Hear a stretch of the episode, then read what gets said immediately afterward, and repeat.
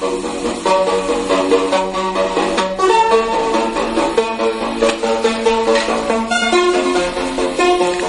amigos, os encontráis en el canal de Sandra Jiménez.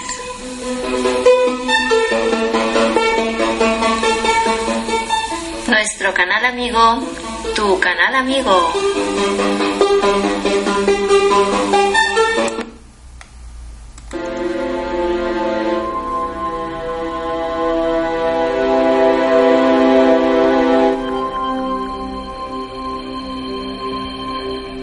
Hola amigos, bienvenidos al canal de Sandra Jiménez.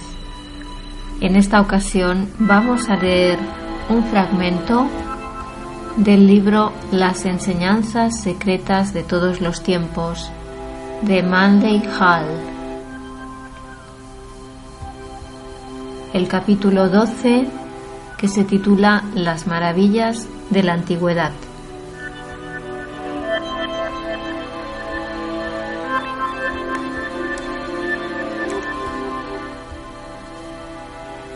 Era una práctica habitual entre los primitivos egipcios, griegos y romanos conservar lámparas encendidas en los sepulcros de sus muertos como ofrendas al dios de la muerte. Es posible que también creyeran que el difunto podía usar aquellas luces para encontrar el camino a través del Valle de las Sombras.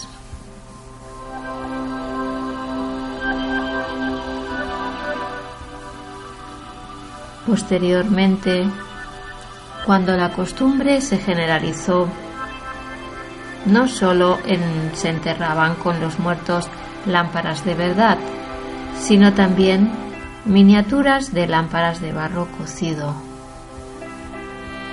Algunas se introducían en recipientes redondos para protegerlas e incluso se registran casos en los que se halló en ellas el aceite original en perfecto estado de conservación después de más de 2.000 años.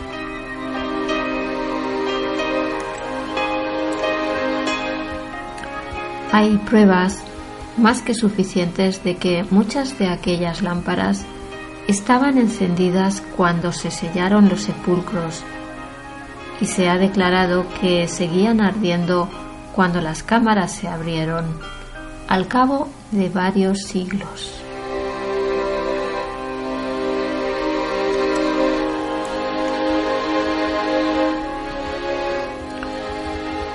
La posibilidad de preparar un combustible que se renovara tan rápido como se consumía ha dado lugar a bastantes controversias entre los autores medievales. Después de un análisis adecuado de las pruebas disponibles, cabe la posibilidad de que los antiguos sacerdotes químicos fabricaran lámparas que permanecieran encendidas, puede que no de forma indefinida, pero sí durante periodos prolongados.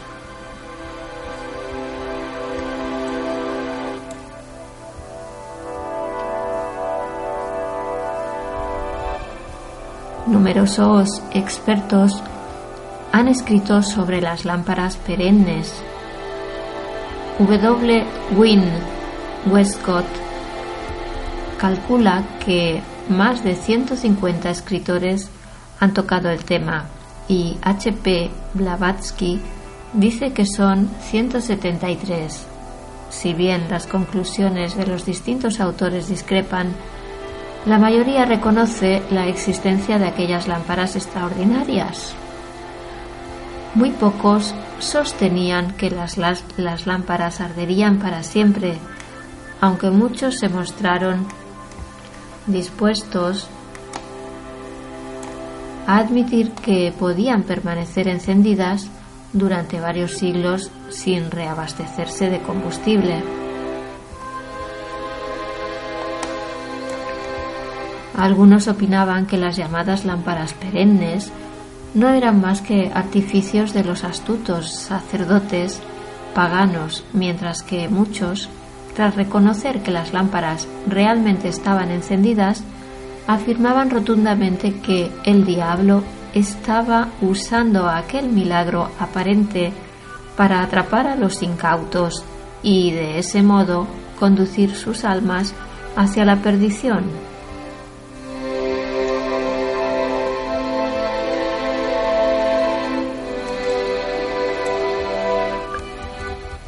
Sobre esta cuestión, el erudito, jesuita Athanasius Kircher, por lo general digno de confianza, manifiesta una notable falta de coherencia.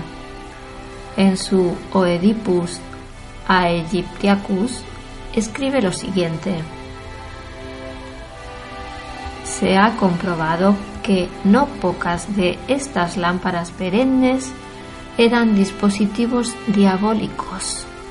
Y supongo que todas las lámparas halladas en las tumbas de los gentiles y dedicadas al culto de determinados dioses eran de este tipo, no porque ardieran, ni porque se tuviera constancia de que hubieran ardido con una llama perpetua, sino porque probablemente el diablo las había puesto allí con la mala intención de conseguir nuevos creyentes para un culto falso.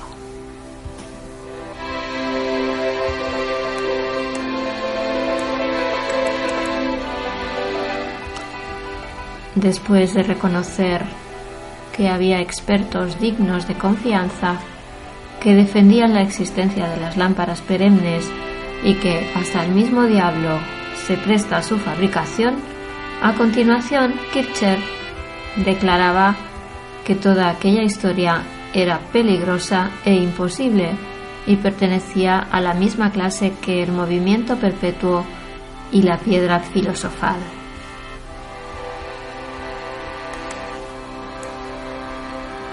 Tras resolver el problema, a su satisfacción, una vez, Kircher vuelve a resolverlo, aunque de otra manera con las siguientes palabras. Como en Egipto existen depósitos abundantes de asfalto y petróleo, a aquellos hombres tan hábiles, los sacerdotes, se les ocurrió conectar un depósito de petróleo mediante un conducto secreto con una o más lámparas provistas de mechas de asbestos, asbesto ¿cómo no iban a arder para siempre aquellas lámparas? En mi opinión, esta es la solución al enigma de la perpetuidad sobrenatural de aquellas lámparas antiguas.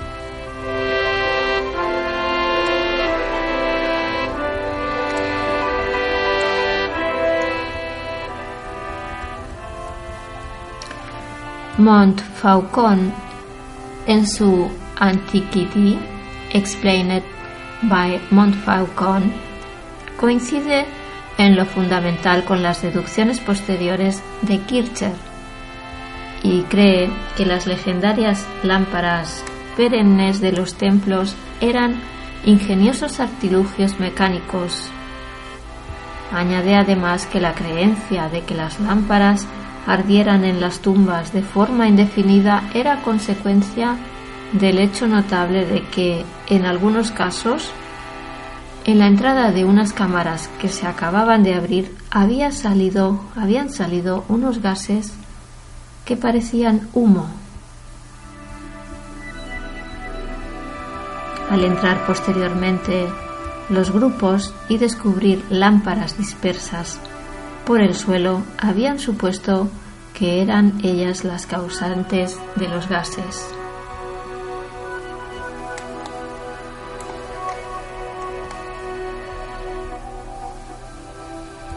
Existen varias historias interesantes sobre el descubrimiento de lámparas perennes en distintas partes del mundo.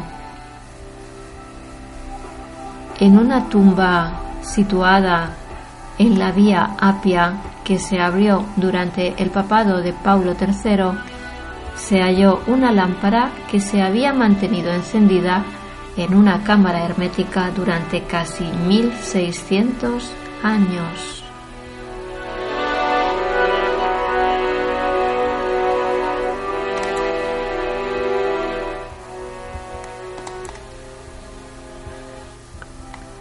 Según una versión escrita por un contemporáneo, se encontró el cadáver de una hermosa joven de largos cabellos dorados flotando en un líquido transparente desconocido y estaba tan bien conservado como si hubiera muerto apenas unas horas antes. En el interior de la cámara había una cantidad de objetos significativos, como varias lámparas, una de las cuales estaba encendida.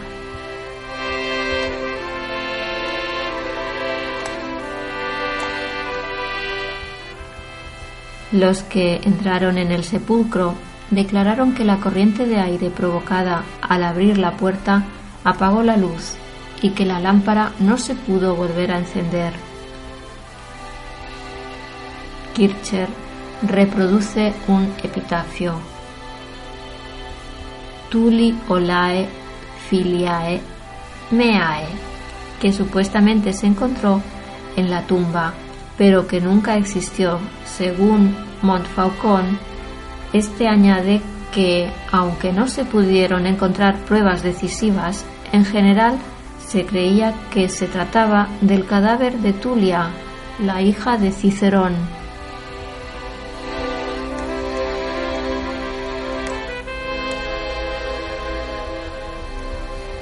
Se, ha descubierto, se han descubierto lámparas perennes en todas partes del mundo, no solo en los países del Mediterráneo, sino también India, Tíbet, China y América del Sur han aportado casos de luces que ardían de forma permanente sin combustible.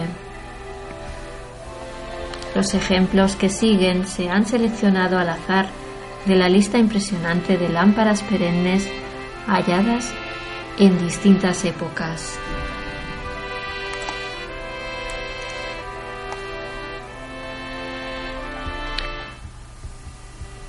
Plutarco escribió acerca de una lámpara que ardía sobre la puerta de un templo dedicado a Júpiter, Amón. Los sacerdotes declararon que se había mantenido encendida durante siglos sin combustible. San Agustín describió una lámpara perenne guardada en un templo de Egipto consagrado a Venus, que ni el viento ni el agua podían apagar. Él creía que era obra del demonio.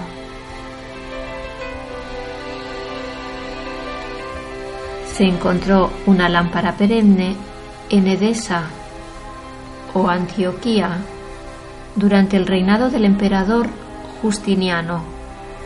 Estaba situada en una hornacina sobre la puerta de la ciudad, muy bien resguardada para protegerla de los elementos.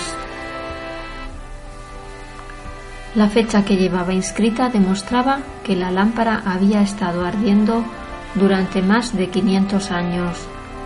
Fue destruida por unos soldados.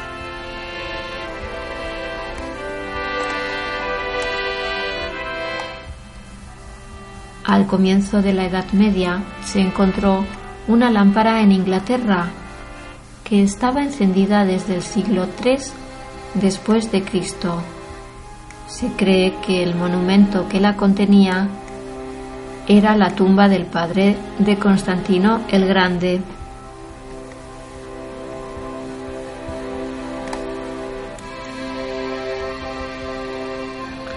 El farol de Payas fue descubierto cerca de Roma en el año 1401. Lo encontraron en el sepulcro de Payas el hijo de Evandro, al que Virgilio inmortalizó en su Eneida. El farol estaba situado a la cabeza del cuerpo y había ardido con un brillo constante durante más de dos mil años.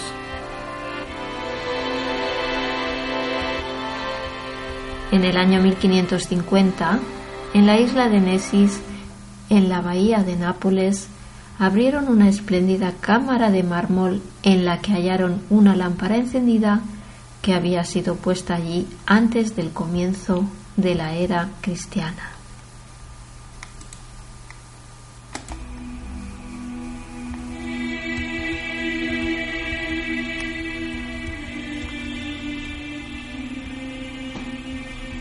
Pausanias describió una hermosa lámpara de oro del templo de Minerva que ardió sin interrupción durante un año sin reabastecerse de combustible y sin que le cortaran la mecha. La ceremonia de llenar la lámpara se celebraba una vez al año y el tiempo se medía por aquella ceremonia. Según el Fama Fraternitas, cuando se abrió la cripta de Christian Rosacruz, 120 años después de su muerte, estaba brillantemente iluminada por una lámpara perenne que colgaba del techo. Numa Pompilio, rey de Roma y mago de considerable poder, hizo arder una lámpara perenne en la cúpula de un templo que había construido en honor de un ser elemental.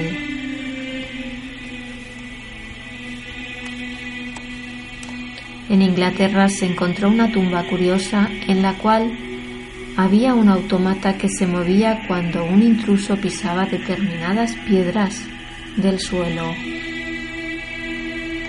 Como en aquella época la controversia Rosacruz estaba en su apogeo, se decidió que aquella tumba era de un iniciado Rosacruz. Un campesino que descubrió la tumba y entró en ella encontró el interior muy bien iluminado por una lámpara que colgaba del techo. Al andar, su peso presionó algunas piedras del suelo y de inmediato se empezó a mover una figura que estaba sentada y cubierta por una coraza. De forma mecánica se puso de pie y golpeó la lámpara con un bastón de hierro, con lo cual la destrozó. De este modo impidió que se descubriera la sustancia secreta que mantenía la llama.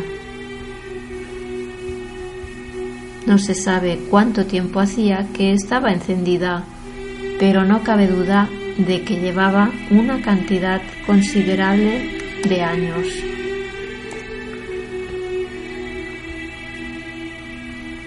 Dicen que entre las tumbas próximas a Memphis y en los templos brahmánicos de India se han encontrado lámparas encendidas en cámaras y recipientes cerrados herméticamente, pero que al quedar expuestas bruscamente al aire se han apagado y el combustible que las alimentaba se ha evaporado. Actualmente se cree que las mechas de aquellas lámparas perennes estaban hechas de asbesto trenzado o entretejido.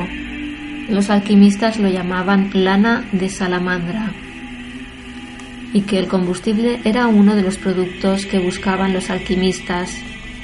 Kircher trató de extraer aceite del asbesto, convencido de que al ser esta sustancia indestructible,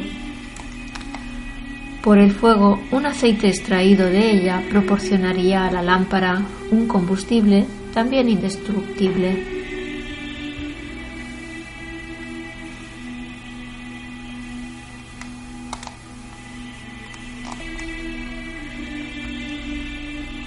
Al cabo de dos años de experimentos infructuosos, llegó a la conclusión de que era una tarea imposible.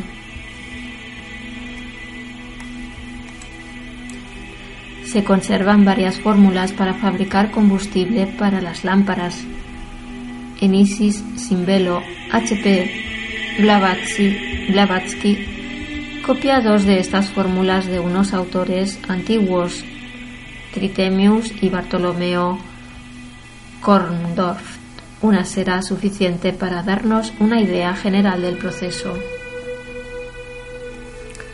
Se toman 4 onzas de azufre y alumbre y se subliman en flores hasta 2 onzas. Añádase una onza de bórax cristalino de Venecia en polvo y sobre estos ingredientes se vierte espíritu de vino muy rectificado para disolverlos. A continuación, extráigase y viértase de nuevo Repítase las veces necesarias para que el azufre se funda como la cera sin despedir humo sobre una lámina caliente de bronce. Así se, se obtiene el pábulo. En cambio, el pábilo se tiene que preparar de esta manera. Reúnanse hebras de amianto, lápiz asbestos, hasta conseguir el grosor del dedo medio y largo del meñique y el largo del meñique y colóquense en un vaso de vidrio de Venecia, cúbranse con el azufre purificado o el pábulo antedicho y colóquese el vaso en arena por espacio de 24 horas, tan caliente que el azufre no pare de borbotear todo el tiempo. El pábilo que se embadurne o se unte con este pábulo se coloca en un vaso en forma de concha de vieira de modo tal que parte de él sobresalga de la masa de azufre preparado. Al colocar este vaso sobre arena caliente hay que fundir el azufre para que impregne el pábilo y cuando se encienda arderá con una llama perpetua y se podrá poner esta lámpara en cualquier lugar cuando uno quiera.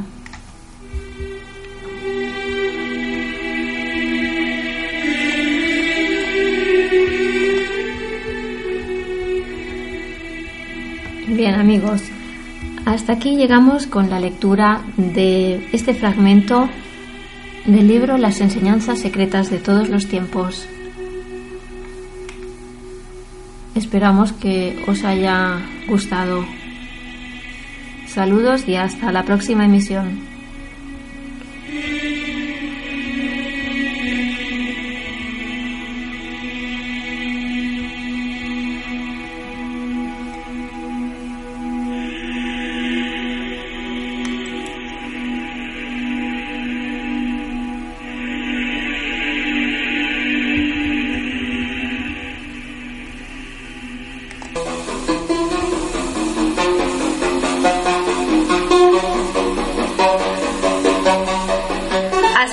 Escuchar el canal de Sandra Jiménez, nuestro canal amigo, tu canal amigo.